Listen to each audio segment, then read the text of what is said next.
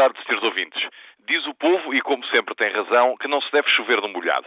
E diz habitualmente quando, relativamente a um tema, esse tema é discutido exaustivamente, é falado nas televisões, é falado nas rádios, é falado nos jornais, as pessoas trocam argumentos e num determinado momento toda a gente se cansa. Diz, não falem mais desse assunto. É um assunto cansado, gasto, fastidioso.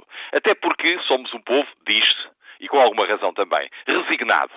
Primeiro protestamos, reclamamos, mas finalmente acabamos por nos conformar e aceitar aquilo que, a princípio, nos merecia crítica e até alguma repulsa. Vem isto a propósito do problema das férias judiciais. Voltar a ele para notar uma notícia que eu vi há dias e que ainda não tive tempo de confirmar na sua plenitude, porque não tive ainda tempo sequer de falar com o seu presidente da Associação Sindical de Juízes Portugueses, dizendo que esta associação, ou alguns juízes, não sei exatamente como, irão impugnar uma deliberação do Conselho Superior de Magistratura ainda relativa ao escalonamento das férias. Como digo, não sei em que medida esta notícia corresponde a uma decisão já tomada, se a impugnação vai mesmo avançar e, avançando, qual o nível de perturbação que ela pode causar nos tribunais. Mas uma coisa é certa. Desde o início, que a Ordem dos Advogados chamou a atenção para duas questões essenciais.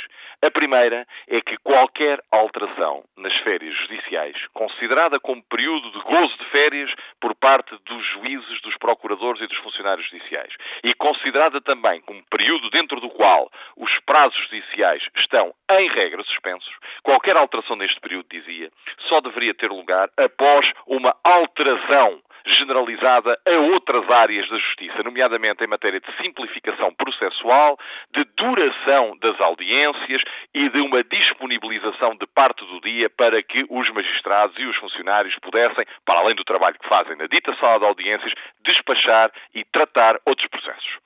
Não se seguiu este Conselho da Ordem dos Advogados, o diploma foi mesmo por diante.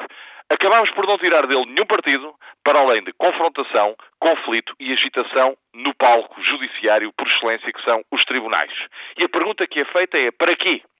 Para quê, numa altura em que o Governo, em muitas outras áreas, até aponta caminhos corretos de simplificação processual, precisamente, de simplificação de atos que deixam de ter de ser feitos com a intervenção do notário e com uma formalidade que era excessiva, e até com formas arrojadas de processo que podem abrir perspectivas muito interessantes e brechas muito modernas num procedimento que é ele conservador, atávico e bloqueador da administração da justiça. Quer isto dizer que uma pessoa que queira ver um assunto resolvido em tribunal poderá, daqui a uns anos, achar que afinal as coisas estão mais céleres, mais corretas, mais simples e mais compreensíveis. Porque as pessoas, mesmo os que não são licenciados em Direito, precisam de compreender o caminho da justiça de fio a pavio para perceberem que um processo é o conjunto de atos necessários e úteis para que haja uma boa decisão e não um conjunto de bloqueamentos, de truques, de alçapões que evitam a boa decisão.